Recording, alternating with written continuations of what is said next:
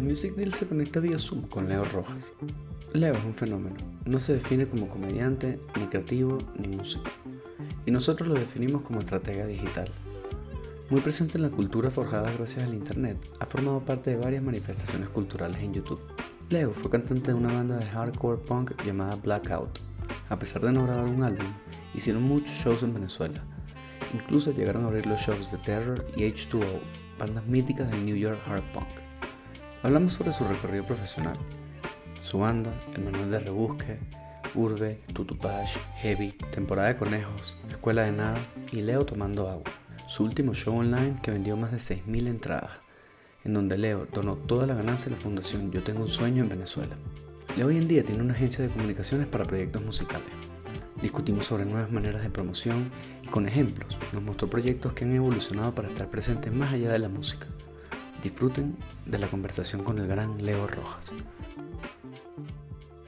Mira, Leo, ¿qué piensas tú de los podcasts que no tienen intro? ¿Sabes? Que no se presentan, que arrancan así como nosotros. No, ustedes no, no, no tienen No, intro. nosotros lo intentamos, lo intentamos como en un piloto en el que, en el que arrancamos Beto, Topo y yo hablando como entre nosotros de por qué queríamos hacer este podcast. Y la verdad es que fue tan, hor- fue tan Pero- horrible que no lo hicimos más. Porque además Topo, imagínate a Topo al final que sí, suscríbete, dale like. Te dice lo mejor, traté de pedir azúcar, bola, pero marido qué- no me sale uno. Que bola ese, ese pedito que, que es demasiado necesario, pero también es y que es 0-1, marico. Uno, uno no es así. Dale dedito arriba, suscríbete, comparte. Es demasiado, es, de- Ay, esa mierda, es demasiado marico. youtuber estar en, en, en ese plan. No sé, todavía no- me siento como, suscríbete aquí, donde está aquí abajo. este Es una link". ladilla, es una ladilla. Pero ¿sabes, ¿sabes qué sirve, marico? Hacerlo como, como medio sorpresivo a mitad del episodio. Como que tú te callas un pelo y, el- y Topo te agarra el vacío de repente y te, te lanzas el que... Por cierto, recuerden que pueden suscribirse. Suscríbanse. Láncense ahí una suscripción, no sé qué, ¿sabes? Como una invitación ahí para que no sea tan, tan genérico al final, al Sí, principio. ¿eh? creo que, creo que de las personas con las que hemos, que, ¿sabes? Los panas así que nos dan feedback, nos dicen que eh, la conversación es bien etérea, ¿no? Termina así como de repente. bueno, sí, es que Está bien, marico. Es- Eso está Lo cool, hicimos, weón, lo marico, hicimos está varias cool veces, tipo como cuatro episodios, cinco episodios, que despedíamos la vaina así, pero cuando lo escuchabas era, "Marico, eso no funciona. es que les- les- les- es, es que uno la larga sin querer y a veces es como medio Puede ser por eso, incómodo, es como, raro, el, hola, vale, bienvenido. Ajá. A mí me gusta como ustedes arrancan eh, esa, esa fórmula que, que tienen así como que Sí, claro, es que, es que ya, ya, ya firmamos así. esa ya, firma es demasiado cool, es demasiado cool. Pero marico, en verdad, ¿sabes quién hace eso? Mark Maron. Él tiene el podcast este What Sí, che, comienza y que, ajá, bueno, marico, ¿qué hiciste ayer? ¿Sabes? Como de una así, sin nada, no importa nada y, y sin mucha despedidera ni Sí, nada. en eso, en eso, así arrancamos este programa, bro. Así estamos, estamos con los, los que están, los trendsetters. Y, y, y no nos vemos, ¿no? Esto hace puro No, esto audio. va a ser puro audio, sí. Máximo hacemos, agarramos parte del video para un pelín de promo, pero nunca lo hemos hecho. Entonces, en verdad, es, es, es puro, Dale, es puro listo, audio. listo. La gente nos escribe en YouTube. Hagan las cosas como son. YouTube es con video, ¿sabes? Y es como, no, vale, pero esto es un formato de audio, A ¿vale? mí, a mí me los- a mí me gusta el Eh, que la- comentario. que la este, la gente, está fino, pero tienen que hacer el episodio donde se presentan. Exacto. en todo, en todo, como, coño. O sea, no, no tienes idea de, la, de, de lo como de lo alejado que estoy ahorita de las redes, marico, porque estoy haciendo la vaina de Leo tomando agua, Ajá. ¿sabes? Lo que, eh, y, marico, me han llegado puro... O sea, hay gente que de verdad me está puteando sin saber exactamente qué es. Entonces, marico, me he Claro. alejado. O sea, eh, voluntariamente, como que he dicho, ¿sabes qué? Ya, me está culo y que, que, que la gente diga lo que le dé la puta gana, pero eh, estoy como un poquito intolerante ahorita con las redes, marico, pero ¿Cuándo es. Leo tomando agua? Sábado. El sábado, lo grabé ayer, weón, y me volví mierda tomando agua, para que sepas. bueno, este episodio sale, el, ya Leo tomando agua pasó, pues. Sí, Es- dale, es- no, ¿Era no. tu rutina? No, marico, soy yo una hora y media sin hablar tomando agua. Ore- 90 minutos. Distintos tipos de agua. Papi, van, van, va- van casi 5.000 entradas vendidas. ¡Qué monstruo, huevón! Y distintos tipos de agua, la misma agua. Pero lo, Eh, pues, marico, es agua y es miro la cámara una hora y media sin hablar ni una palabra, ni una palabra. La vaina es que, marico, en la vuelta es que al final anuncio que lo voy a donar todo y se lo voy a donar a una gente, eh, no sé si tú conoces a Michu Lázari. Sí, claro, weón. Bueno, Michu Lázari, yo tengo un sueño, tiene su fundación que ayuda a gente en Petare, marico, lo voy a donar el 100% de ella. Qué monstruo, huevón. Qué fino, huevón. Marico, está fino, está cool, está cool. Lo que pasa es que, bueno, la gente me putea porque no sabe que es un evento benéfico, pero si yo lo hago benéfico desde el principio, es como un GoFundMe. Claro. Ajá. Exactamente. O sea, no tiene sentido, no tiene tanta, ta- no, o sea, no, no tiene la vibrita de que, de que hay algo, ¿sabes? De que yo quiero que la gente me putee, es como, coño, qué bola, este bicho está cobrando un dólar porque está pelando bola y, y, y quiere, y, y- quiere meternos ese huevo de met- está tomando agua. Y al final que sea una donación, pues. Con todo este tema de esta estrategia, creo que presentamos este perfil de Leo aquí en el Music Deal, que es un estratega digital y que además Qué buen está, término. como- está bueno, ¿verdad? En verdad, no sé si ese es, tu ese es el término que define lo que haces, Leo, pero, pero ¿Sabes que está? e- Es muy loco que, que nunca sé cómo presentarme. O sea, cuando la gente me dice, ¿qué eres tú? Yo no sé si, si, si meterme en el mundo de la comedia, si meterme en el mundo del estratega digital, si meterme en el mundo de la música, porque es algo que me gusta mucho, a pesar de que no soy músico. No, no, nunca tengo como un, un cargo sí, el tema, autodefinido, el ¿no? tema de este creativo también es como un pelo vago, ¿no? Es como, es como, tampoco es tan específico, ¿no? Y además creo que también está como medio Porque el tema creativo te, Ajá, mete, te mete como en el copy de agencia, ¿sabes? Que, que, Así A nosotros nos pasa igual con el point, que tipo, ¿qué hacen ustedes? Y es, bueno, hacemos videos, pero también hacemos contenido, pero creemos en el contenido original, pero además tenemos un digital Mac. Y entonces, ¿sabes? La gente, es difícil explicar. A, a mí me pasa. Yo creo que uno es creador de Exacto. contenido, incluso ambos, o sea, ustedes y yo, o sea, creo que somos creadores de contenido y listo. Exacto. Leo, y la gente te conoce por un- todos tus proyectos que has tenido a lo largo de los años en, en- en YouTube, pero también tienes un lado que siempre has estado ahí como atado con la música y siempre has querido hacer la revista digital o el canal de YouTube. Primero fue Tutupash, después fue Heavy. Eh, Sí.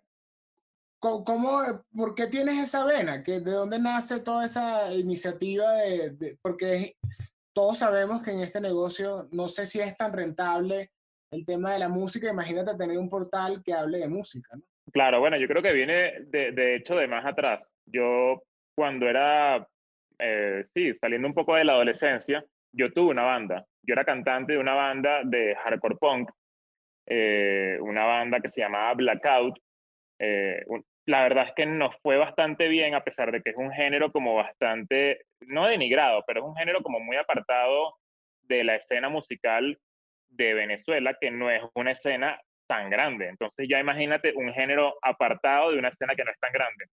Eh, en ese momento nos iba bastante bien. Tocábamos en, lo que hacíamos era tocar en bares, tocábamos en medio antros, eh, incluso le abrimos un concierto a, a Terror y a H2O, que son dos bandas icónicas de, del punk rock y del hardcore, New York hardcore de, de la época.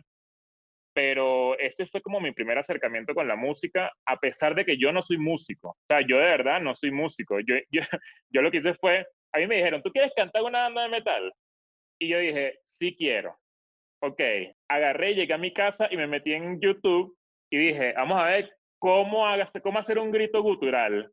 Y entonces lo que hice fue como intentar hacerlo un ensayo y me salió y así funcionó. Entonces, bueno, tuve mi banda como por cinco años. Joder, duraron Una banda full. que, que... Sí, no, no, la, la, la verdad es que la banda le iba bastante bien. eh, tuvimos videoclips y todo, o sea, fue una banda seria. Incluso la gente, mi- mira este dato que no te lo esperas.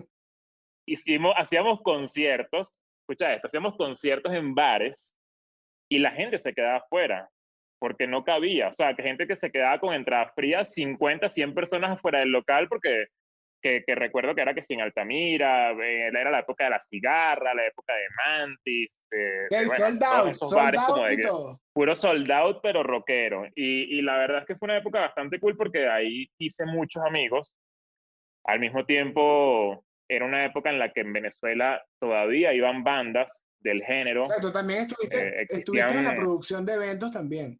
Yo- no directamente, pero sí, sí tenía muchos amigos que, que formaban parte de la producción de eventos de bandas underground, de, que formaban parte, bueno, esas bandas que, que de alguna manera formaban parte como del, de la- del universo del Warp Tour, de, de como de, sí, bandas pequeñas de géneros eh, poco más extremos y de alguna manera como que tenía mucho contacto con, contacto con ese mundo. eh, y eran amigos cercanos los que producían esto. Entonces, como que entendí un poco cómo funcionaba la producción de, de eventos, al mismo tiempo que era muy fanático de este tipo de música y al mismo tiempo tenía una banda. Y todos mis amigos de la universidad eran muy, muy apegados a esto. Entonces como que crecí ya tarde, porque yo no tuve un mentor musical como lo tiene mucha gente que sí.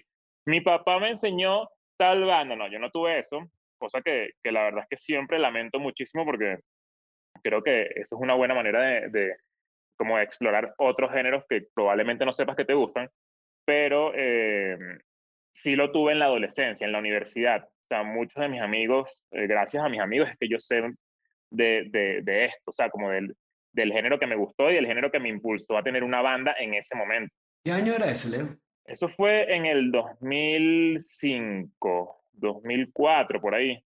Eh, sí, hace- y yo creo que el último concierto que, que, que dimos fue, fue en, en un Union Rock Show antes de Charlie Papa. Ey, ey. O sea, era, entonces, era, era mi banda y cerraba Charlie Papa. Algo bien bizarro para la gente que, bueno, que nos escucha desde Venezuela porque sabrá cómo es Charlie Papa y el género de Charlie Papa, que es una muy buena banda, pero nosotros éramos, eh, era hardcore punk duro, o sea, era gente golpeándose, era- estamos hablando de 300 personas haciendo un mosh en Plaza Altamira. Sí, y grabaron, grabaron en algún momento. Sí, sí, sí, la gente, bueno, lo pueden encontrar y todo en Spotify, el, el, el, el single, de hecho grabamos un, un EP muy bueno y solamente salió una canción porque no tenemos plata para terminar el, EP. y se quedó todo este EP frío en el estudio, pero logramos sacar una canción y se llama Blemish, está en, en Spotify, lo pueden buscar así, Blemish, eh, la banda Blackout. Y está bueno, la verdad es que a mí me gustaba mucho mi banda, sinceramente. ¿Y escribías, Leo? ¿Escribías los temas o no? Yo, o sea, yo hacía la letra, yo era el vocalista y lo que hacía era montarme sobre la, compos- la composición de los músicos que de cierta forma podemos decir que yo no componía la parte de la ejecución, pero, pero sí aportaba tipo, capaz este, este riff aquí no cuadra, capaz pega más que, que entre aquí otra cosa, un tresillo, qué sé yo, cualquier O sea, cosa, sí pero no- no, participabas, en temas pues, de alguna ejecución porque yo no, yo no toco de ningún instrumento. Sí, bueno, fíjate, con, con Galeano que nos estaba contando de Andrew Oldham, que era el productor de Rolling Stones y una cantidad de Penny Black, locuras, el tipo no tocaba.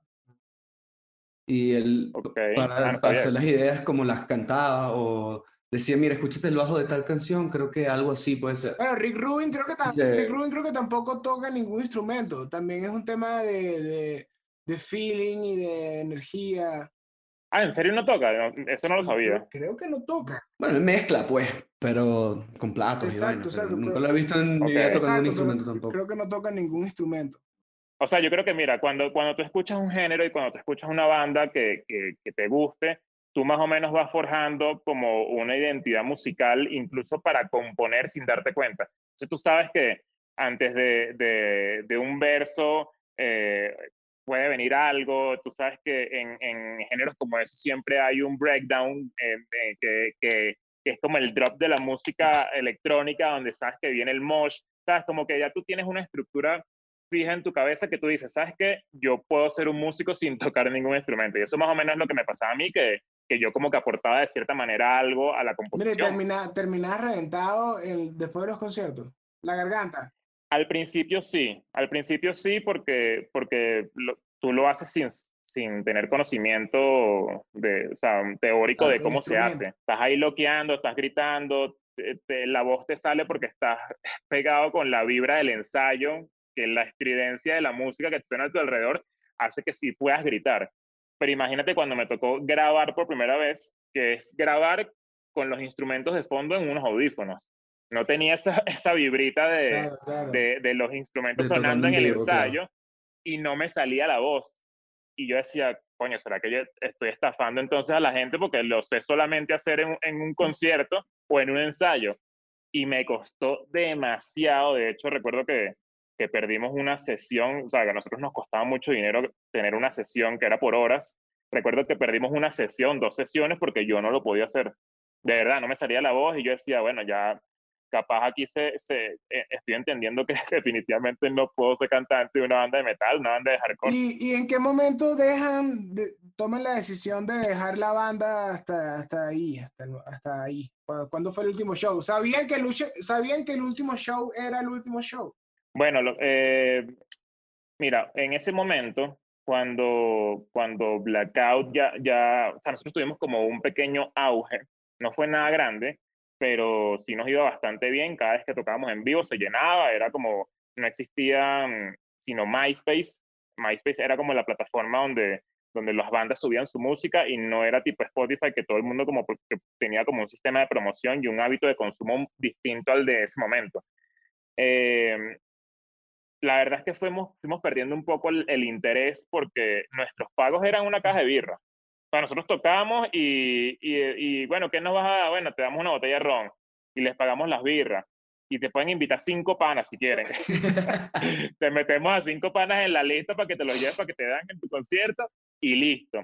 Y nosotros aceptamos porque, bueno, porque éramos uno, unos niños y, y no nos importaba tanto el dinero, pero poco a poco fuimos perdiendo el interés porque nos dimos cuenta que, que bueno, que cada uno tenía como una manera de desenvolverse en, otro, en otras áreas. Por ejemplo, yo entré a trabajar en Urbe. Urbe fue mi, mi, mi primera casa en, en, digamos que en el ambiente profesional que me forjó de verdad para hacer cosas en Internet. Urbe fue mi ¿Urbe casa. o Planeta Urbe? Y... No, Urbe, Urbe, Urbe yo, periódico. Yo también estuve ahí en una de las primeras eh, tandas, en, bueno, de mi época. ¿Quién era el editor de cuando tú estabas? Mira, el editor en jefe era en ese momento Lisandro claro. Melián, y Gerard Cortés. Claro, claro. Y, y, después fue Gabriel Torreyes. Claro. Y después fue eh, Carlos Piña. O sea, ese fue como el orden de, de, los, de los editores en jefe. Yo entré con Lisandro y con Gerard, entré como pasante y después, bueno, a partir de ahí como que hice varias cosas. Hice, la verdad es que fue una época muy cool, eh, una de las oficinas que más extraño en todas las que he trabajado en mi vida, porque era como muy libre, era como muy, bueno, tú debes saberlo, o sea, si, si la gente que consumió Urbe, que consumió el semanario en su época, puede identificar que, que, que, que, era como muy, muy punk, ¿no? Era como muy, eh, hacemos lo que nos da la gana y esto sale publicado y hacemos nuestra vibra de lo de oficina, Entonces, e, eso era muy cool, cosa que, bueno, que, que eh, fue, fue difícil que se replicara no, en el era futuro, la única ¿no? publicación que le hablaba como a los jóvenes te hablaba, te, te hablaba era la directamente. única, era los, la otros, única. Los, los, otros eran periódicos o tabloides. Más formales, más, digamos. Más, o sea, era como más formal más todo. Esto sentía que alguien te hablaba así. Mm, sí, no sé, sí, Uber, sí, Uber totalmente. tenía eh, Uber, mira, ve. La- Uber. Uber. la gente que coño, que bolas Leo trabajó en Uber. Esa fue su primera época. Con la comunidad que tiene, seguro ya hay una cuenta que dice Leo manejando Uber, ¿sabes? Tipo, eh, en, en Uber que, que, que, hace mucha falta ese tipo de, de, de, proyectos. Yo siento que, que una de las sí. cosas que le hace falta a la escena venezolana era ese tipo de, de cobertura y de opinión, porque también había crítica y, ¿sabes? Te, te tiraban palos, si te tenían que tirar palos, te tiraban palos. Te tiraban palos y también te podían engañar, pero de engañar de una manera inteligente, porque, por ejemplo, para, para darte un, un, un dato que probablemente no lo sepas, pero, pero bueno, no, no sé si, si esto lo puedo decir, ya X, ya pasa mucho tiempo, pero por ejemplo, había una, una columna que se llamaba Polvo Deluxe, en la que tú leías eh, a una persona hablándote de sexo. Entonces, básicamente era una columna bastante caliente que, que, que era escrita por una persona llamada Sabrina. Bueno, Sabrina no existía, solo escribió un señor, solo escribió un señor que se llama el señor Álvaro, para que sepan. y todo eso pasaba mucho, o sea, era una época muy, muy, muy cool porque de verdad se permitía inventar así. Y en otros medios no, no, no creo que no se atrevían tanto Digamos a eso. que entonces de ahí es que agarras como esa preparación y, y decides crear tu Tupash por ahí. No, bueno, a partir de ahí, Urbe también, ¿no? Eh, claro, Urbe, yo, yo fui parte de la última generación de Urbe, el semanario. Eh, la verdad es que, bueno, como te digo, fue bastante cool, pero en ese momento ya se estaba sintiendo un poco la presencia de Imagínate. Alejandro Rebolledo, claro. Alejandro Rebolledo, pim pam pum, ¿no? Yo estuve con él, él era el editor en jefe. Eh, bueno, estamos hablando de hace 20 años, tú tienes 52, yo tengo 33. Sí, sí, sí, algo así. ¿Cuánto tiempo tuviste? No, bueno, eh, eh, perdón, ¿cuánto tiempo tuviste en Urbe? Urbe fueron, creo que fueron como 4 o 5 años, porque estuve desde muy adolescente, y Urbe empezó a sentir estas, este pequeño cambio en el hábito de consumo de la gente que compra periódico, el papel impreso y, obviamente cerró, cerró porque ya no estaba vendiendo tanto y se convirtió en Planeta Urbe. Planeta Urbe fue una de las primeras plataformas digitales que le dio cancha a creadores de contenido eh, de forma audiovisual para, bueno, para empezar a hacer cosas. Lo que pasa es que, bueno, creo que uno de los errores de Planeta Urbe es que intentaron competir contra YouTube. Entonces, ellos en vez de, hacer contenido y que se, que se alojara en YouTube, intentaron hacer un reproductor especial de Planeta Urbe para competir contra el reproductor de YouTube, cosa que, bueno, que en ese momento creo que parte de la visión también es equivocarse. Claro, claro, Y, ya. Y, y, probablemente eso hubiese sido una de las cosas que cambiara el juego, pero a pesar de eso, creo que sí fue una de las primeras empresas o marcas que se atrevió a darle espacio a la gente que quería crear cosas en Internet. Y ahí salió el test incómodo, que fue lo primero que yo hice, bueno, no lo primero no, lo primero que funcionó a nivel mediático eh, de mi carrera en Internet, por decirlo así. Y eso me, me, hizo despegar a hacer otras, muchísimas otras cosas. Yo tuve un show, mira, antes, antes ah, del test incómodo, yo tenía un show que, que fue lo primero que yo intenté hacer en Internet, que se llamaba El Manual del Rebusque. Y éramos eh, Claudia Salazar, una amiga que trabajaba conmigo en ese momento, y yo intentando demostrarle a la gente que se podía ganar plata de otras maneras no convencionales. Entonces yo me agarraba y, me llevaba una tabla a la calle y decía, te echo aire en el metro por 50 bolos. Entonces el, el, el, episodio era sobre echar aire en la cara a la gente. Este, estaba yo así en el metro con mi tabla y me estaba grabando la otra persona y yo competía contra ella para que ella intentara hacer lo mismo de otra manera, limpiándole los vidrios a un carro, qué sé yo, haciendo cualquier cosa. Eso se, alojó en planetauro.tv, que es el reproductor ese que les estoy contando, y después se perdió. Cuando cerraron la página se perdió y ahí fue cuando hice el test incómodo, que también se, se alojó en planetauro.tv, pero como se hizo tan viral y agarró tanto poder, la gente lo bajó de Planeta Urbe y lo subió a YouTube. Y por eso fue que se hizo viral. Claro, bueno, porque también la gente, digamos, cuando a lo mejor salió el test incómodo, la gente todavía no usaba, no sabía usar tanto YouTube, ¿no? Creo que al principio YouTube era como que tú ponías YouTube y era, ajá, ¿qué busco aquí? Exactamente, sí, es verdad. Yo creo que en verdad fue una de las primeras cosas que se, que se hizo allá en Venezuela, eh, o sea, no, no, no fui el primero, pero estoy seguro que fue dentro de la, de la primera ola junto a Alejandro Hernández, eh, gente que, que, en ese momento como que estaba haciendo mucho, eh, mucho ruido en Internet, a pesar de que no era la época más dura de la Internet. Ok, y para, justo en este tema está cool algo que quiero hablar, pero quiero terminar de hacer esa línea de tiempo de tu relación con la música Planeta Urbe, Planeta Urbe, y ahora después si montas tu Tupac. Llevo tres veces diciendo... Ahí me fui, me fui de Urbe, porque sí, sí sentí que, que, bueno, que ya no, no estaba haciendo algo tan, tan relevante, la verdad, me sentí un poco aburrido, y me fui a trabajar en una agencia de publicidad, y en la agencia de publicidad, eh, junto a un amigo, Uben Arnone, fundé Tutupash, que pasó de ser un blogcito de puras recomendaciones musicales a una página de noticias musicales, o sea, puras noticias eh, tipo breaking news, por decirlo así, noticias relacionadas a la música. Esto, bueno, funcionó por par de años y luego ya murió porque llegó la época en la que todo el mundo se empezó a ir de Venezuela, eh, la inversión se perdió, no, no daba los resultados que queríamos, que, que, teníamos como objetivo, y yo me fui a vivir para Chile.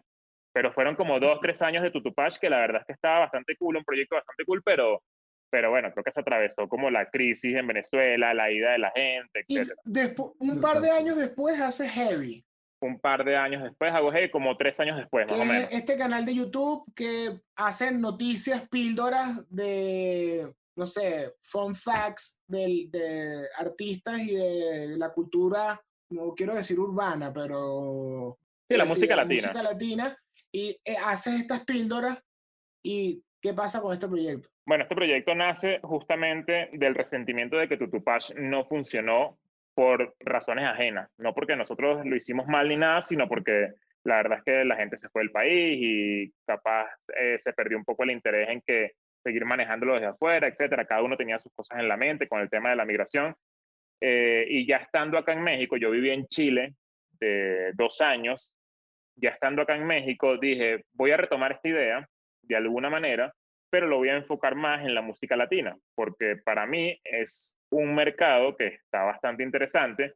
Eh, no es algo que yo maneje al 100%, porque como te dije hace rato, yo vengo como de otro género, por decirlo así, pero estoy dispuesto a aprender de esto, vamos a ver qué tal.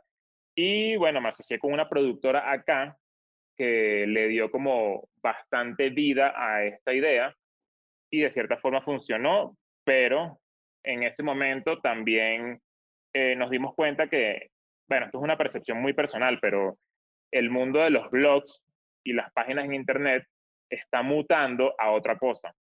Y no solamente a, eh, ya el hecho de, de hacer clic en una página para leer un artículo, eso ha cambiado mucho. La gente lo sigue haciendo, pero lo sigue haciendo el que de alguna manera lo hacía en el pasado. Ya las nuevas generaciones no están pendientes de eso, las nuevas, generaciones están pendientes de consumir video, básicamente, eh, mucho más que leer. Entonces como que los resultados no eran tan finos y, y dejamos apagar el proyecto. Dejamos apagar el proyecto hasta que, bueno, de alguna manera eso vuelva a, a le demos una vueltica, eh, capaz audiovisual, capaz que sea un solo canal, capaz que sea eh, otra cosa, otra marca, pero, pero que no sea un blog donde la gente lea solamente. Después de todo este tiempo lograste, que es algo que a mí me gusta eh, full de, de, toda tu, tu evolución como, como creador de contenido, que siempre estuviste creando contenido y estando en cámara y todavía lo haces, pero también nace una parte tuya en la que ya si eres, ahí entra el tema de estratega, ¿no? Digamos, de alguna forma. Sé que tienes varias campañas o ideas sembradas en varias campañas de artistas eh, cercanos y ¿cómo, cómo es ese primer, es, cómo es ese primer proyecto en el que tú dices, bueno, sabes que voy a colaborar con la banda tal XXX, porque me tripeo que lancen su disco así, o, tengo esta idea, ¿qué banda amiga se la puedo pichar para que la, para que la ejecute? Claro, bueno, eh, yo creo que eso nace de, que yo siempre he estado rodeado de muchos músicos, incluso de músicos eh, con trayectoria, o sea, bandas amigas, y siempre ha salido la idea o alguna idea para que ellos implementen algo de lo que quieren hacer con algún lanzamiento. Y por alguna razón siempre he estado ahí, o sea, como que siempre he estado en el momento en el que necesitan hacer eso. Y bueno, un par de veces me tocó como dar mi opinión, como dar mi aporte a algo, alguna estrategia, y resulta que funcionó muy bien, muy bien.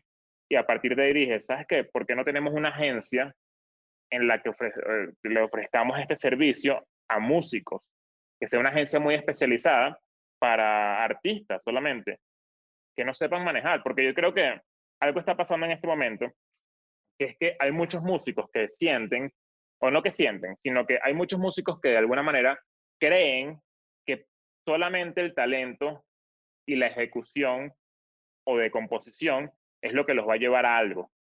Y en realidad el talento es casi que el 20% de lo que tú necesitas para lograr algo en este momento dentro de la industria musical. Entonces, una de las cosas que, una de las patas cojas, por decirlo así, es que básicamente tú tienes que tener eh, producción audiovisual, por ejemplo. O sea, producción audiovisual, tener un poco de fuerza eh, en, la producción audiovisual, tener buen gusto, tener buen criterio, desarrollar un buen criterio, astuto para entender que si mueves esta pieza se va a mover la que está a tres metros de ti, también ser muy autocrítico con lo que generas, con la estrategia que generas y entender que si algo no se movió, puede ser porque también el producto no es el mejor. Y eso hay músicos que no lo ven porque también creo que hay un jueguito de ego muy importante en el que, ¿sabes qué? No es que yo estoy haciendo música mala, no es que mi música no funcionó, es que yo no sé manejar las redes sociales. Y en verdad no es así. Puede ser fácilmente que tu música no funcionó. ¿Por qué? Porque hay mucha competencia. O sea, el, el, espectro de competencia que hay en la actualidad es gigantesco, gigantesco. Si tú ves a Slayer en los 80, yo pongo, voy a, quiero que sepas que voy a poner puras bandas horribles, horribles, horribles de género, de, de fuerte, porque es lo que me desenvuelvo, pero Slayer si Slayer saca cinco discos entre el 86 y el 92, son cinco discos que suenan igual. Slayer todo suena igual. A mí me, encanta Slayer, pero todo suena igual. Pero Slayer se podía dar ese lujo en los 80.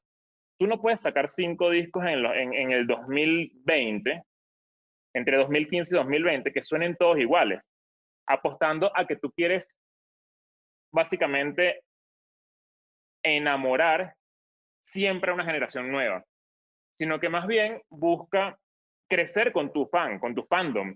Entonces creo que hay mucha gente que, que no lo ve así. Ojo, esto no, esto no es una ley, esto no es una regla, una fórmula, pero así lo veo yo. O sea, por ejemplo, hay una banda que a mí me encanta, esto, es una banda como muy, con, con, la que crecí de hecho, se llama Trice. Trice es una banda que empezó como metalcore y después terminó evolucionando a ser algo muy experimental, como muy muy indizoso, eh, está bien cool, pero es una banda con la que yo crecí. O sea, ellos crecieron conmigo. Ellos no apostaron a siempre convencer al que, se, se, quedó pegado con un tipo de música. Y los demás le van sacando como el medio culo. No sé si más o menos me explico. no sé si aplica, pero yo, yo lo siento con proyectos como, como Coldplay, como eh, The Killers, tal vez, que al principio eran diferentes y después, o sea, hacen grandes canciones, pero yo siento que ellos... Un buen ejemplo, yo siento que, Linkin Park. Yo siento que ellos decidieron hacer canciones siempre como para gente, como siempre tratar de agarrar gente más joven y más joven y más joven.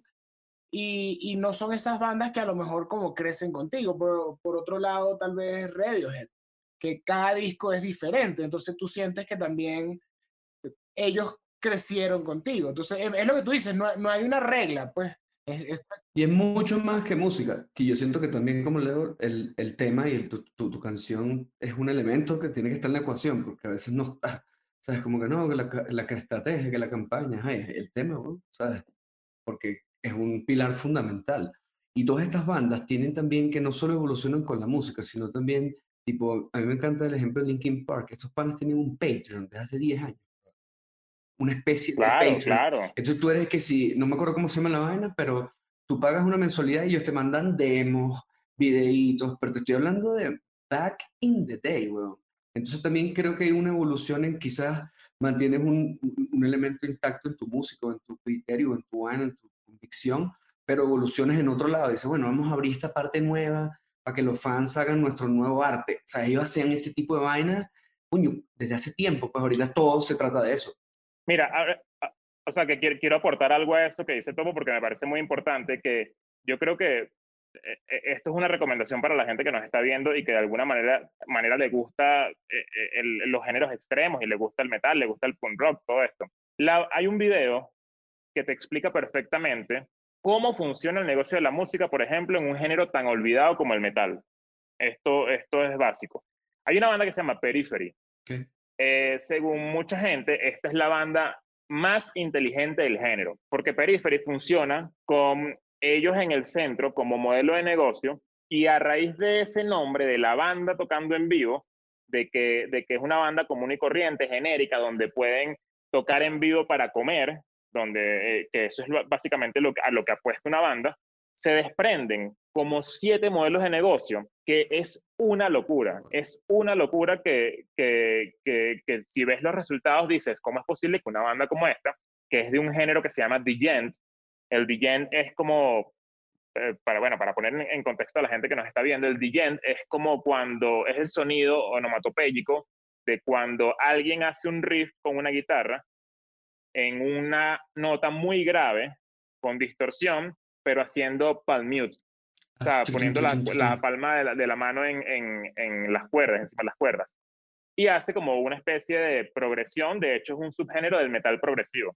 Cuando e, esta banda, que es como muy, es buena, pero es una banda como muy, que nadie, mucha gente conoce, tiene un modelo de negocio tan poderoso. Tú dices, ¿cómo es posible que una banda como ellos, que está en un lado muy oscuro de la industria musical, esté haciendo más plata que una banda que quiere eh, tener un fit con un artista latino poderoso y, que, que apuesta a eso solamente por ganar plata.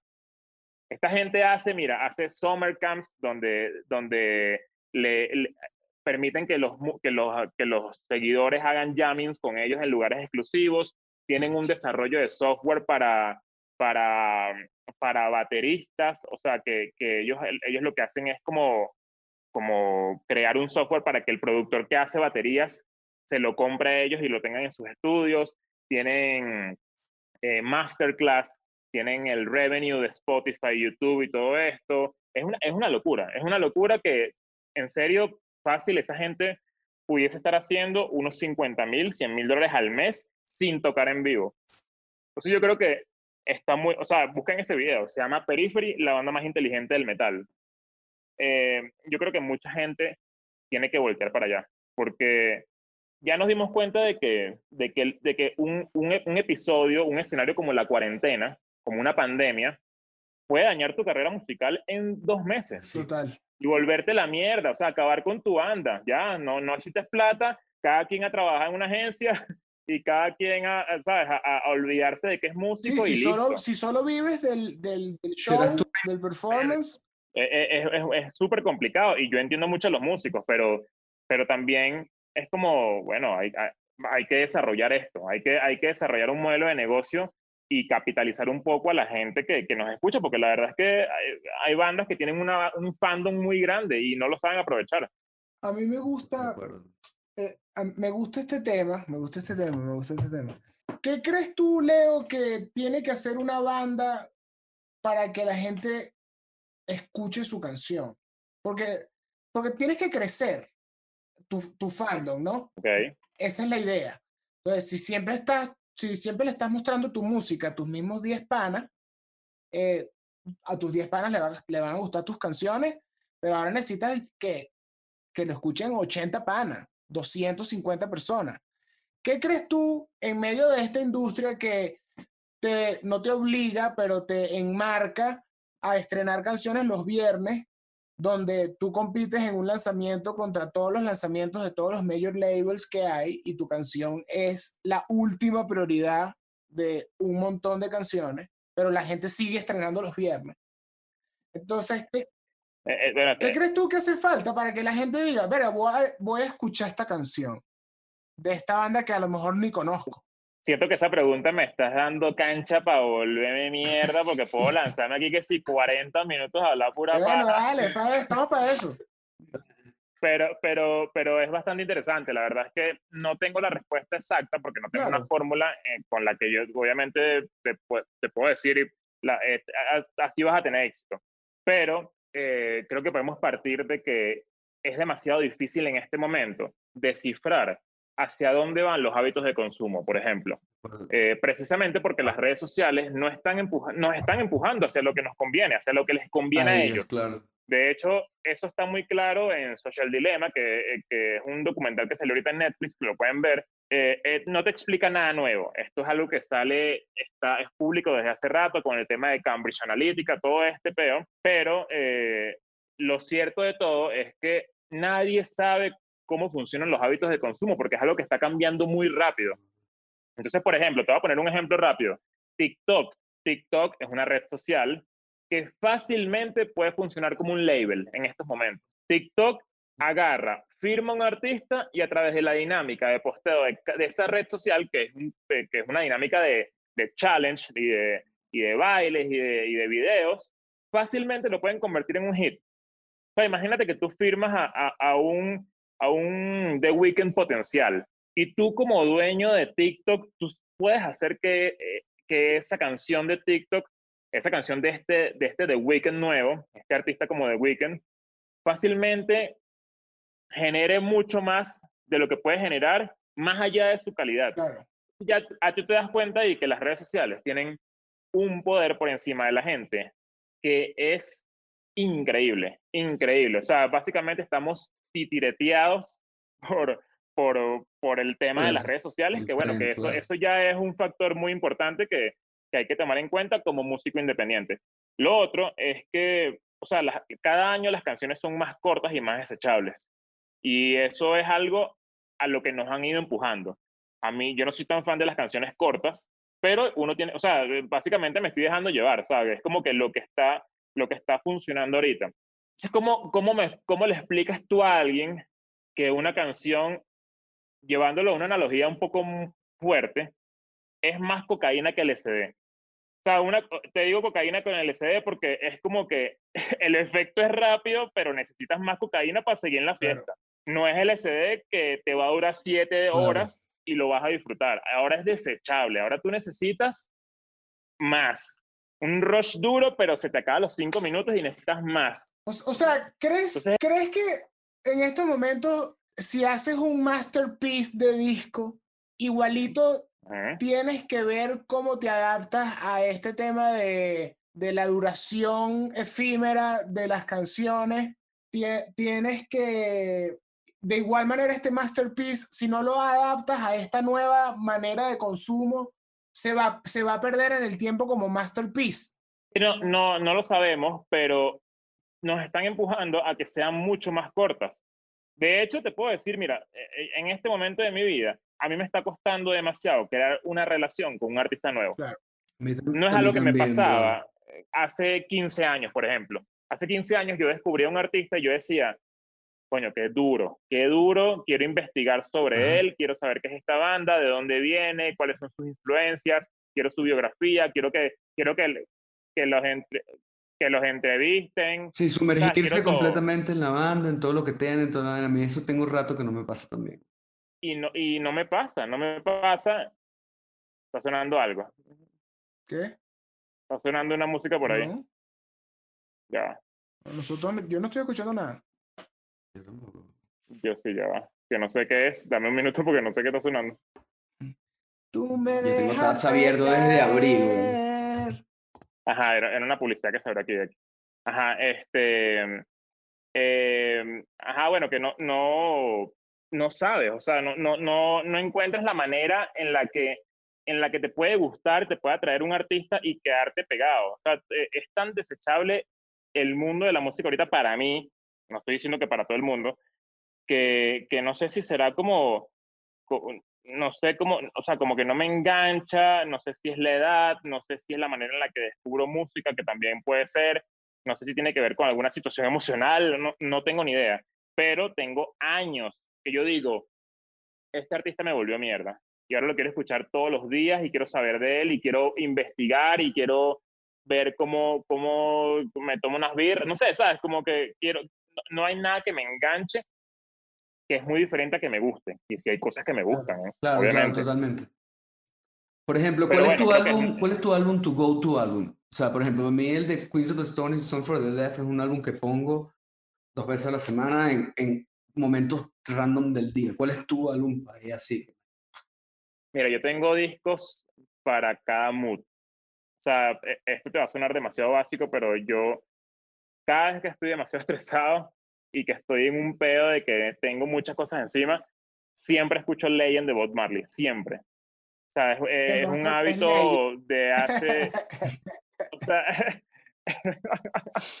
siempre es un hábito que tengo desde hace como 20 años, pero es porque realmente me, me, me, me relaja y es un disco que me sé de atrás para adelante, pero a, a la perfección. Le das playback en orden. Y bueno, o le das shuffle. Playback en orden. Es que tú no, oh, no puedes escuchar discos en desorden, cuidado. No puedes escuchar discos en shuffle. Mira, eso no, eso no, se puede hacer. Eres de las personas que le gusta Marley eh, Legend y que no puedes escuchar otro disco de Marley completo o te tripeas a escuchar que sí, Catch a Fire.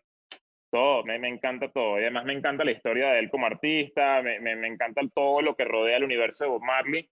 Y, y eso que no soy tan apegado a la cultura, sinceramente. O sea, me gusta la música. Y no soy tan fan del reggae, además. Es muy loco que con, con, con él me siento tan identificado.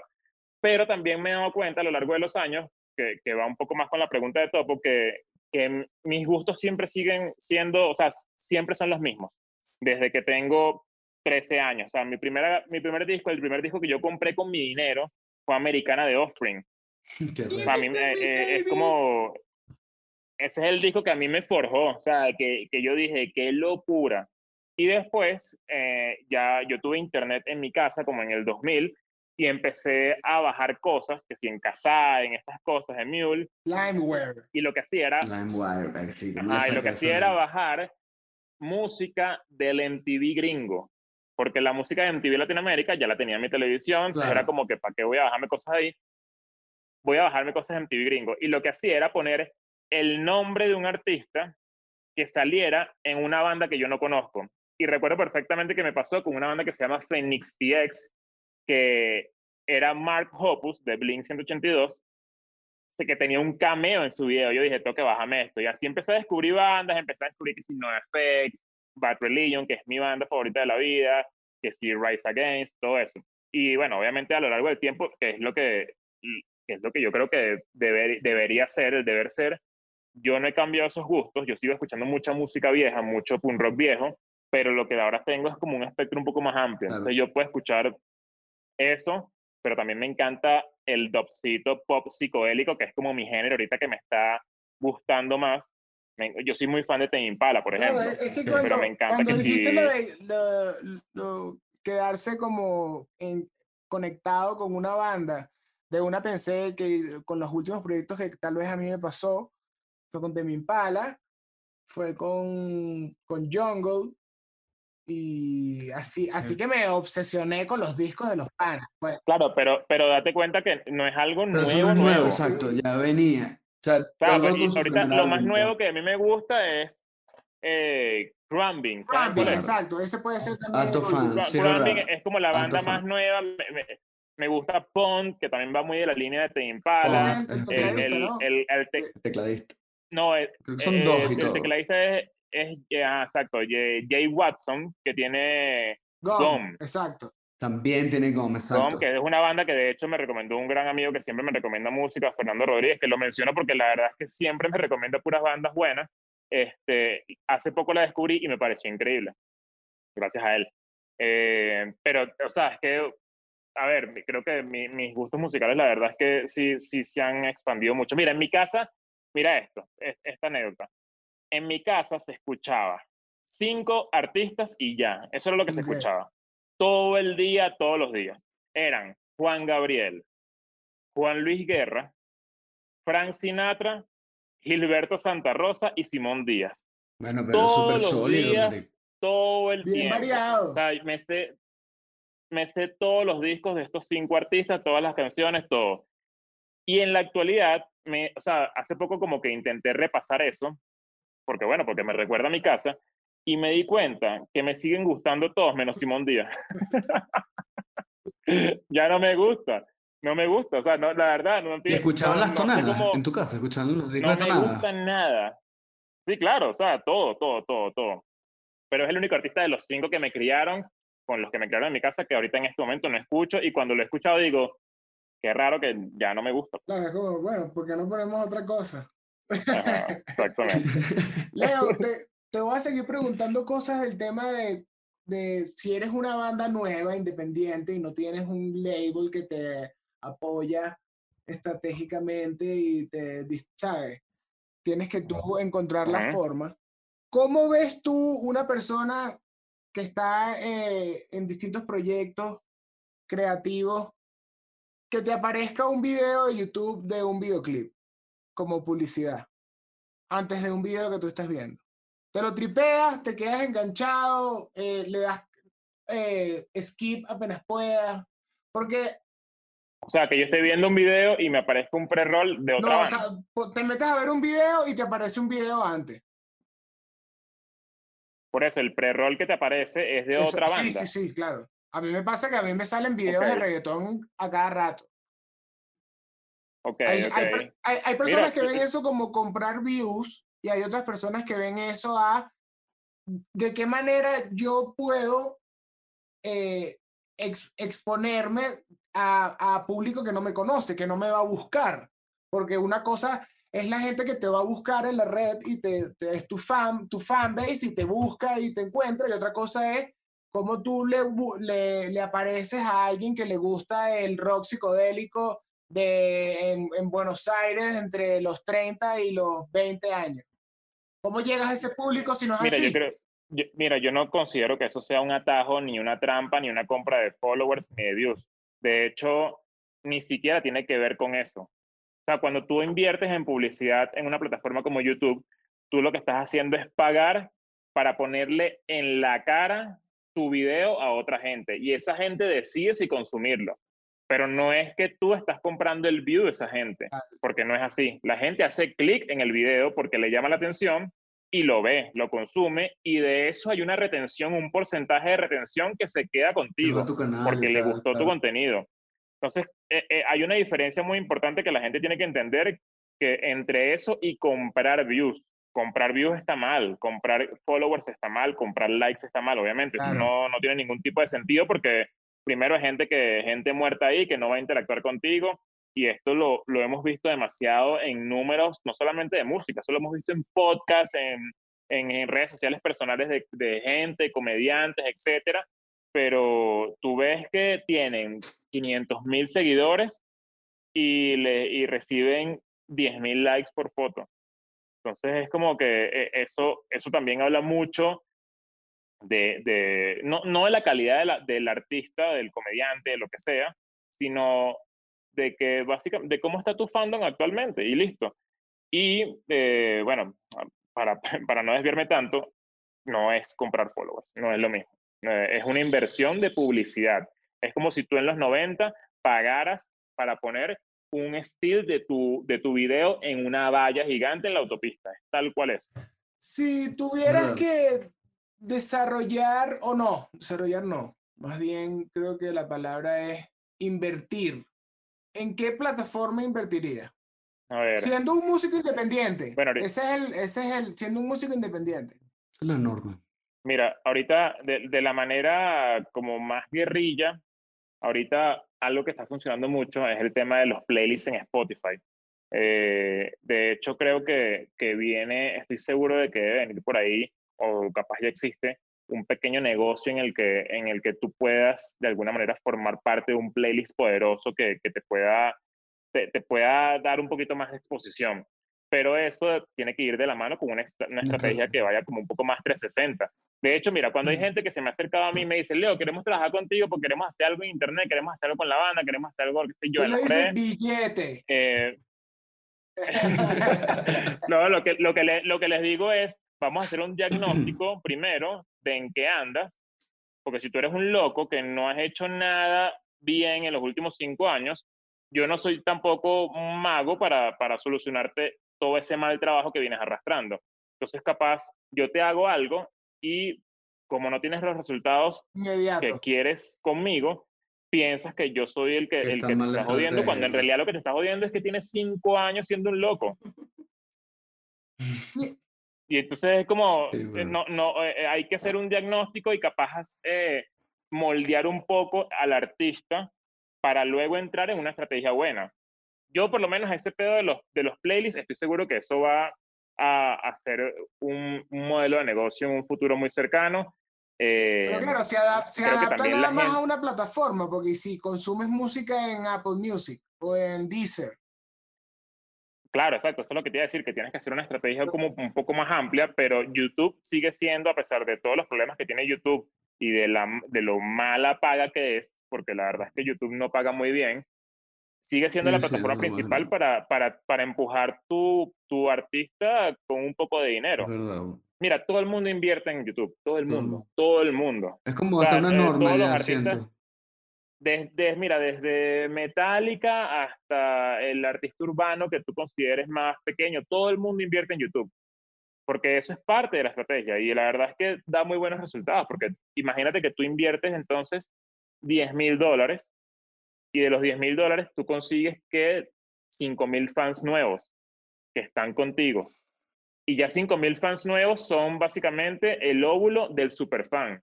Y cuando tú logras tener el superfan, ya esa gente no se va nunca de tu, de tu espacio. Esa gente va a pagar lo que tú lances, lo que tú hagas.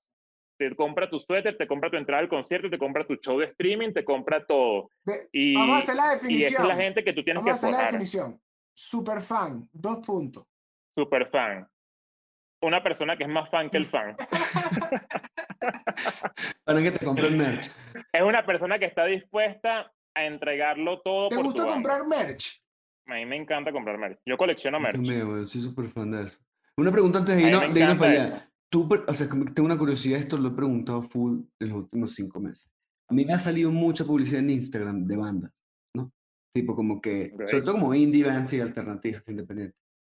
Y coño, no le he dado clic a nada. O sea, tipo, Crumbing me ha salido cuando sacaron el disco, que si el vinil, o no. ¿Tú le has dado clic a alguno? En Instagram, particularmente, estoy hablando de Instagram ahorita.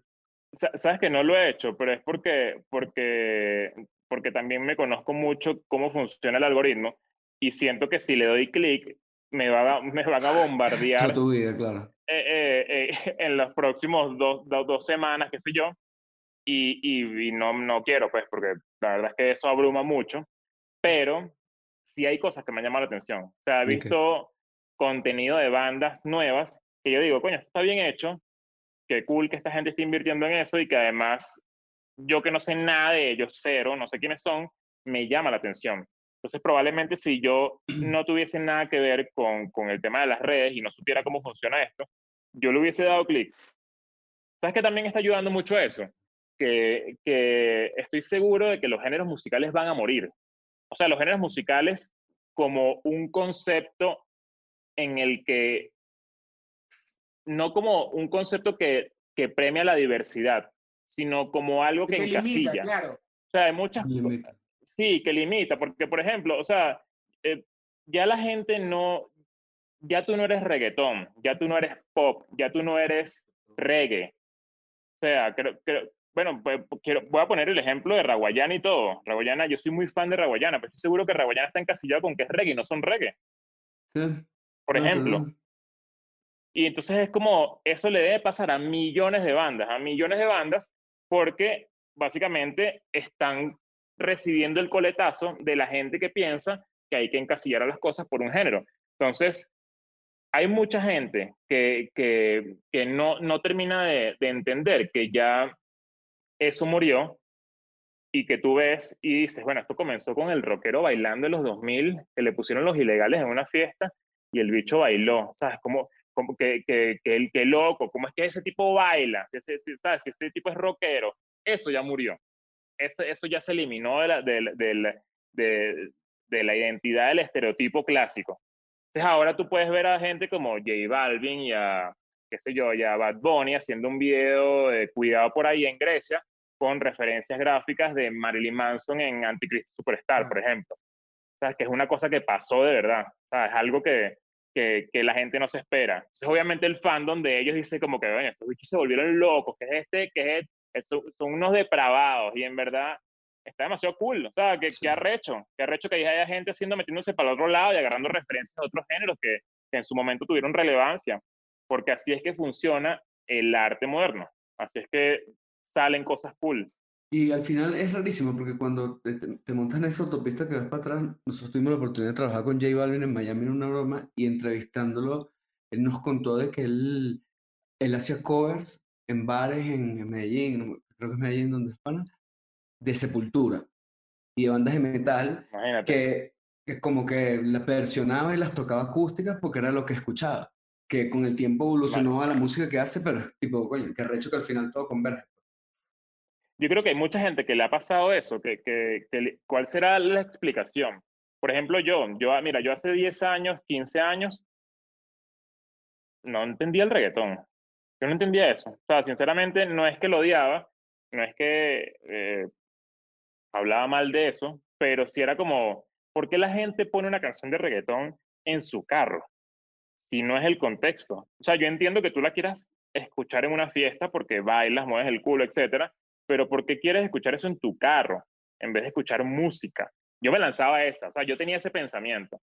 Y hoy en día estoy muy metido ahí y me gusta, o sea, es como, no, no sé cuál será la razón de eso. O sea, ¿cuál será la razón de, de, de, es un tipo de, evolución? tolerancia. Eh, Yo creo. Ajá, es un tipo de tolerancia. Eh, ¿Por qué J Balvin pasó también de hacer covers de Sepultura en un antro a, a cantar lo que canta hoy en día? Que es muy loco. Eh, Leo, te, te, quiero hacer esta pregunta. ¿Qué discos has, así que tú recuerdas que tú escuchabas ahorita, tú dices como, verá, qué bolas que yo escuché ese disco. Ahorita sí no lo escucho otra vez, pero, ¿sabes?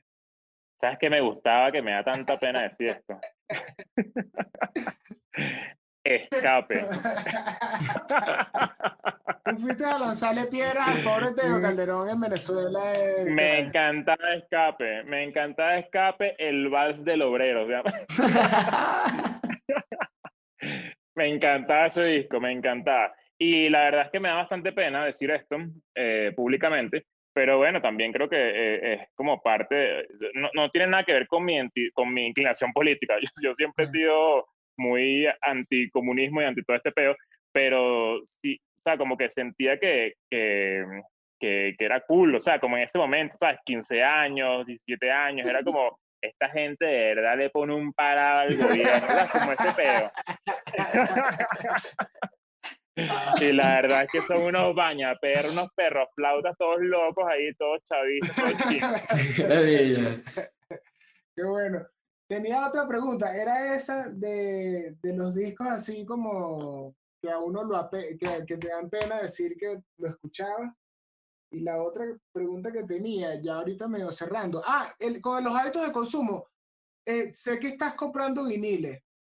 ¿Qué, ¿Crees que, que, ¿Crees que la, las bandas deberían pensar otra vez en la alternativa de, es un máster diferente, eh, es, es, otro gasto, evidentemente, pero hay una subida de ventas en los viniles, hay un, el tema de, de escuchar un vinil, hay como un ritual, ¿no? Tú agarras el disco, lo tocas, lo, lo, lees, lees, las sí. canciones que están de ese lado, te preparas, ¿no? Es diferente darle play en el teléfono y, y, y total, total. ¿Consideras que ese tipo, volver a ese tipo de, de no sé, eh, recursos más nostálgicos, eh, funcionan hoy en día?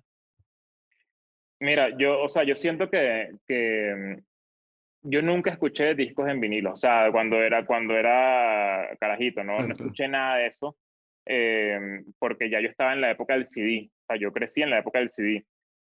Pero la verdad es que a mí como coleccionista de, de, de artículos musicales, no solamente de vinilo, sino de, o sea, yo, yo voy por un concierto y yo me compro un shot, o sea, imagínate, con el loguito de la banda, o sea, yo estoy en eso. Sea, como que me gusta coleccionar cosas de, de conciertos, yo he ido a muchos conciertos, de hecho, es como mi, mi hobby favorito eh, desde que salí de Venezuela, que es donde, que, que, que, bueno, que evidentemente ya no, hay tan, no había tantos eventos, pero siento que el vinilo de alguna manera es parte de eso, es un elemento muy importante para el coleccionista. Entonces tú evidentemente no vas a sacar un lote eh, que, lanzarías como si tuvieses todo tu público como coleccionista, pero yo creo que para los va a haber gente que va a tripear demasiado eso, que le va a gustar mucho el, el eh, que, que, su banda, además under, porque, porque puede ser una banda pequeña, coño, se pensó y se lanzó 200 vinilos así como para, para, para que coleccionen, para tener algo de recuerdo. Yo tengo vinilos que ni siquiera abierto, imagínate. Y tengo mi tocadiscos duro, o sea, tengo mi, mi un, un, un, buen sistema de, de tocadiscos Escuchado. brutal, pero hay cosas que ni siquiera abro porque digo, esto, o sea, esto yo lo quiero coleccionar y ya. Entonces yo, por ejemplo, yo sí creo que eh, eh, es algo que, que, le da un plus ahí importante como el merch de, de cada banda, que ni siquiera sé que suena como un poco, bueno, ajá, pero ¿de qué vivo entonces? Pero yo no pensaría en la plata, sinceramente. Sea, yo como banda no pensaría en la plata. Pensaría que es una inversión que, que le da mucha identidad y mucho, y, mucha alma a lo, que, a lo que representa el proyecto como tal. Que hablando de alma, quiero agregar algo. Y esto es un comentario muy personal, no sé si, si estarán de acuerdo conmigo, pero yo siento que la música de los 80, que es un género, uno de mis géneros favoritos, yo soy muy fan de, de, de Michael Jackson, de Tears for Fears, de Toto, Duran Duran, es la última música que se hizo con el alma, ¿no están de acuerdo conmigo? Que es la música que realmente fue hecha con espíritu. No estoy diciendo que la música que vino después sea mala, no, para nada. Pero estoy diciendo que es como, de verdad, que es, la música que te que, que, que, coño, sí, que fue hecha como con el corazón. No, no, no, no, no sienten eso. O sea, que es como la última música que fue. Había tanto struggle en la Yo música. siento que es como. No, no todo el mundo está en sí, ajá, como la, la, la, más libre, la más sincera, la más como eh, eh, fuera de, de, de burocracia y, y, y, que de verdad tú la escuchas hoy y, y te hace bailar. Bueno, o, ¿verdad? Sí, o Fire, ¿sabes? No, no, pues claro. el Sí, o sea, es como la, es, Music, muy, es una locura. También es una locura. 70, 80 es una locura. Hay una vibra espiritual muy dura en la música de los 80 que, que me parece muy loco que actualmente no, no siento. Que no sé si es porque yo crecí y me volví un viejo ladilla o qué coño, pero o sea, como que siento que de verdad esa, esa época de la música era muy, muy importante y forjó otras cosas que ya no se ven tanto en la Yo siento actualidad. que es más difícil hoy en día ver una, una banda, una, una super banda que llene estadios, ¿sabes? O sea, Las que llenan estadios son las que ya son están las Las legendarias de, de toda la vida, los Rolling Stones, eh, Claro. bueno, claro, artistas como artistas latinos grandes hacen estadios también, hacen arenas grandes, pero es difícil ver una banda de rock en español haciendo, no sé, eh, una Difícil, gira, una gira, una gira de puros estadios. Oye, está- No, es muy, es muy difícil, es muy difícil. Y, y bueno, lo capaz no tiene que ver con lo que dije de la música de los 80, pero, pero, pero sí con los hábitos de consumo. Son ya la gente, o sea, el que creció, creció, y el que no ha crecido tiene otras maneras de consumir música. Leo, para, ya llegamos a la hora y ya estamos casi ready. Te quería preguntar, ¿qué, qué artistas te gustan, te gusta cómo están manejando su, su, su información, sus códigos, su fanbase, tu estrategia, que, tú, que te llaman, o sea, que, qué artistas están, tú dices, están intentando, están experimentando, no quiere decir si están en el camino correcto o no, pero que tú dices, sabes que estos panas están experimentando con cosas que están cool. Mira, The Weeknd me gusta cómo maneja su estrategia digital.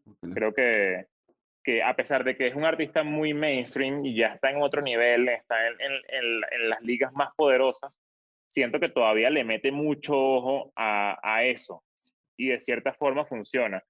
Y, y sabes que siento que también en la música latina, poco a poco le, le, le están empezando a parar a eso, cuando en realidad uno pensaría que los géneros alternativos son los que le pueden poner la lupa a, a detallitos como ese.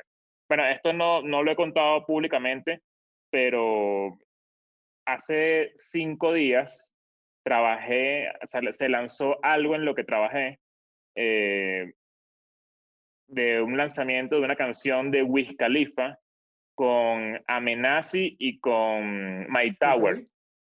Y, y está cool, o sea, está cool que se hagan cosas así porque siento que ponen a la gente a cuestionarse. Sea, yo lo que hice fue como un camino en el que la gente pudiese elegir qué, qué hacer dentro de la misma plataforma de Instagram, en el Instagram de Amenazi, donde pudiesen decidir qué camino tomar y, y qué ver en un timeline donde pudiesen elegir la letra de la canción de Jalapeño, que es la canción que lanzaron, o poder ver los tatuajes de Amenazi, poder descifrar qué significa cada tatuaje, o bajar un poco en el timeline y ver que si el behind the scenes del video, solamente ahí en ese timeline creado para eso. Y es un camino, una experiencia que está cool. Y todas las bandas que hagan eso, así sea para ganar cinco followers, estoy seguro de que se están ganando la aprobación de muchísima gente que no interactúa. Y dicen, ¿sabes qué? Esta gente está haciendo algo diferente. Esta gente está haciendo algo que, que ya, que, que no ya ni siquiera está pensando en los números. porque viene la época de no pensar en los números, viene la época de, de, de, tener resultados y ya. Viene la época de, convencer a alguien de que no sea tu fan, sino que sea tu super fan. Y que pague por tu camisa, que pague por tu streaming, que pague por tu masterclass, que pague por tu show y que, y que tú no dependas tanto de simplemente tocar en vivo. Entonces imagínate, cuando venga otra vez el coronavirus. Mira, y ahora sí, la última. ¿Qué le recomendarías a una banda que quiera hacer un show en vivo? por streaming? Bueno, que se, primero que se busquen una plataforma buena para hacerlo. No hagan eso en Zoom, porque esto es para conversar. Esto no es para, para, para setear instrumentos y, bueno, ya saben, no, no, lo hagan por Zoom. Em, aprovechen que es un show de internet y métanle candela a la promoción, que eso es muy importante. Hay gente que piensa que como tienen un fandom poderoso, con una semana de promoción ya están listos para hacer algo. Y en realidad hay que hacerse una buena, un buen plan estratégico de cómo promocionar esto. Y mm, lo otro es que piensen que este es el futuro y que no le den, no desprestigien el hecho de que van a tocar en streaming y bajarle la producción, hacerlo un poco más, más low cost solamente por el hecho de que vas a salir en internet piensen que vas a hacer un show en vivo, en un local, en un venue grande, y que le metan, obviamente, eh, haciendo la escala de, de, de, convocatoria, dinero, presupuesto, un poco de producción, de que le metan dinero a eso, porque, porque se nota, se nota, o sea, no, no, no puedes hacer un show en una sala de ensayo y que tengas cinco paneos y listo. O sea, tiene que tener tu, tu backing, tiene que tener, ¿sabes? Tienes que, tiene que haber algo, tiene que haber un, un, un, un, extra que le haga decir a la gente como que, bueno, ¿para qué estoy viendo esto si puedo verlo en internet? Poner ahí Metallica Live Una y ya lo encuentro en otro, ¿sabes? Como, yo quiero algo que me dé un extra. Claro, porque si quieres ver un concierto, en YouTube puedes ver el concierto que quieras, del festival que, quieras, del artista que quieras. ¿Sabes qué, qué le hace falta a la gente también? Un poco de interacción. Y yo creo que eso es algo que va a venir en el futuro. O sea, mira, el, ahorita en, en, el, yo creo que el 2021 es el año del artista independiente. Es el año en el que muchas disqueras van a ver cómo sus artistas van a querer irse. Porque se están dando cuenta, los artistas se, están dando cuenta de que porque si yo soy el talento, porque si yo tengo mi fandom, porque si yo tengo todo hecho con base a mi, a, a mi talento, porque tengo que estar dándole un porcentaje a alguien. Eso va a pasar muchísimo, mucho, mucho, mucho. Bueno, de hecho lo acaba de hacer Kanye West hace, hace unas horas. Exactamente. Hoy tuvo un breakdown, pero muy dentro del breakdown yo creo que tiene razón. Sí, no, de eh, verdad. Sí, hubo un comentario acertado de un amigo que, que puso los relojes malos dan la hora dos veces, o sea, dan la hora correcta dos veces al día y a lo mejor esta es la que tiene, esta, o sea, esta vez Kanye tiene razón. Claro, uno no sabe con Kanye, porque puede ser una estrategia, puede ser, él, él siempre está en, en, en, una vuelta, creo yo. O sea, imagínate tú que ahora con las redes sociales tú tienes la posibilidad no solamente de hacer tu música porque la haces en tu estudio, que tienes un estudio en tu casa, sino que además tú tienes control de tu fandom y además tú tienes el poder de hacer networking con quien te dé la gana porque así es la Internet. Gracias a la Internet tienes la posibilidad de hacer networking con quien tú quieras tú te lo vas a pensar dos veces antes de firmar con una disquera. Y no quiero volver mierda una disquera aquí públicamente y para que la gente se, se le meta en la cabeza que no tiene que firmar con nadie, porque las disqueras en, en, en un momento te pueden ayudar, te pueden empujar a hacer algo. Pero de cierta forma, esto, esto de alguna manera va a desprender a que el año que viene el artista independiente tenga un poco más de relevancia. Y van a querer, y vas a ver como, como muchos de esos artistas van a hacer cosas que ni, o sea, puede volver el espíritu de los 80, a eso me refiero. Puede volver ese, esa corazonada de, de, coño, esta gente está haciendo música con el alma de verdad. O sea, pues eh, hay un peo ahí y, y, que ellos van a tener la libertad de ser un poco más cercanos porque yo siento también que, que a, la, a, la gente, a los artistas les hace falta también ser más cercanos. Y eso lo van a necesitar y se van a dar cuenta porque el, el, el consumidor está ahorita así como que, ajá, bueno, ¿tú crees que tú porque tocas una guitarra me vas a sorprender y te hace falta más. pero ok. Te hace falta más. Tengo, una, tengo una pregunta aquí clave.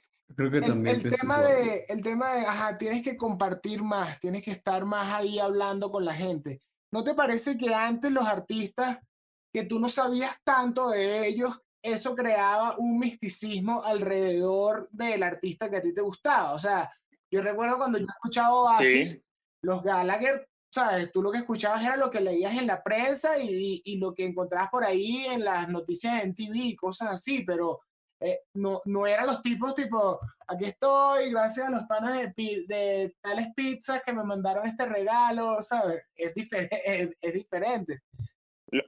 Claro, pero era, era otro público. O sea, éramos un público muy tú y yo, porque teníamos, que somos de, de los 80, nacimos en los 80, entonces como que tenemos otra cultura, pero la gente que tiene hoy 15 años, la gente quiere, quiere que lo sorprenda y la gente quiere cercanía y, y no, no, no le funciona que, que, su artista favorito saque un disco cada cinco años.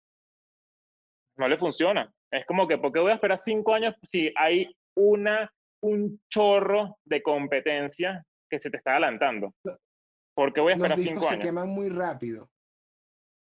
Se, queman muy rápido y eso y yo estoy en contra de eso a mí me gustaría que de verdad un, disco tuviese mm, eh, eh, el, como el, poder de, permanecer mucho más en la historia pero estamos simplemente con, eh, entendiendo, o sea, dándonos cuenta que el hábito de consumo ha cambiado y que no podemos agarrarnos de un hábito de consumo de los 90, de los 80, que fue el que vivimos, de los 2000 incluso. Ya la gente tiene que entender que, bueno, si, si, si tú quieres pegar, si tú quieres hacer algo, genera cercanía. Ese, ese es el flow de, de, de, los, de los gamers, de los esports. Claro, se siente que tú estás tú con él, un, tú ves a un, a un twitchero sentado hablando con su comunidad y esa gente tiene 10 millones de seguidores. Porque eso es lo que es, creo que es la fórmula que está funcionando ahorita. Ojo, probablemente yo esté equivocado también. O sea, eh, yo estoy como también opinando, eh, eh, viendo como distintos puntos de distintos gremios, además. Pero yo sí creo que hace falta que, va a hacer falta que la gente, que los músicos sean un poco más cercanos y que le demuestren a la gente que, que, o sea, tampoco es que ellos son dioses. O sea, nosotros hacemos música, está bien, pero queremos hacer algo un poco más aterrizado, o sea, a tierra, y, y que, y que tú veas que, bueno, que, que, que, lo hacemos para ti y que tú puedas pagar 5 dólares en nuestro Patreon, por decirte algo. Claro. No sé. Y hay un elemento más también que yo me leí hace poco un libro de, de una banda independiente que o sea, vive y paga la renta con Spotify. Voy a Luego dejo por ahí el nombre para no, para no equivocarme, pero hacía una analogía bien de pinga y, y la, no le he contado aquí, se me ha olvidado, pero él decía que también hay, una, hay un elemento que hay que considerar que es el, el algoritmo de Spotify. Spotify es un AI y también tiene como unos patrones de comportamiento como que muy peculiares. Claro. El tipo explicaba eh, de una manera muy, muy didáctica de decía, si tú le das un paquete de Oreo, es que Spotify es un perro, si tú le das un paquete de Oreo a tu perro, tu perro se come el paquete de Oreo. Pero si tú le das una galleta al día a tu paquete de Oreo, el sexto día, ¿qué va a hacer tu perro? Va a venir a buscar una galleta. Entonces, él ponía como que el ejemplo de cómo hizo con su banda, todo es un, un case story, un ejemplo pues, de una banda que le pasó. Y haciendo claro. esto, como publicando su canción una vez a la semana, su disco de 15 temas, luego después otra vez la misma vaina, Spotify comenzó a ponerlo en sugerencias, en related to, que no sé qué, los mismos playlists comenzaron como a tomarse cuenta. Es bien interesante, un libro de 90 páginas, se lee súper rápido, lo voy a dejar por ahí. Y coño, Déjalo por ahí que está bueno. Me parece claro que uno entiende también que hay un algoritmo que tiene unos patrones de comportamiento que, coño, es una AI, pues. Es que, es que es así, de hecho, por eso eh, al principio del episodio les dije que, que las redes sociales nos están empujando a un mundo que, que yo creo que hay que dejarse llevar ya, porque porque si tú te pones a pelear con el hecho de que hay una gente que cambia la perilla y decide qué es lo que te va a gustar y qué es lo que no te va a gustar, no, no hay nada que hacer. Sinceramente no hay nada que hacer. Hay que seguir intentando hacer el arte que tú, que, en el que te puedas desempeñar y de alguna manera ir moldeando lo que tienes en base a cómo están las cosas actualmente. Pero si tú tienes 40 años, tienes 35 años, eres músico, tienes 20 años en la industria y estás negado a que las cosas cambien, eres un loco. Sí, está complicado, lo tienes complicado, sí. Tú lo que eres, un loco. Estás cagando. ¿Cómo es que, que dice el video ese que está por ahí? Papi, Papi, estás cagando. cagando. Hermano, Leo, gracias, brother. Increíble este chat. Papi, los quiero mucho. Gracias por invitarme. Qué Sí, fino vale, es. Gracias por el yo tiempo, voy a- Yo hermano. voy a trancar aquí la, la- la grabación, pero vamos a seguir hablando paja.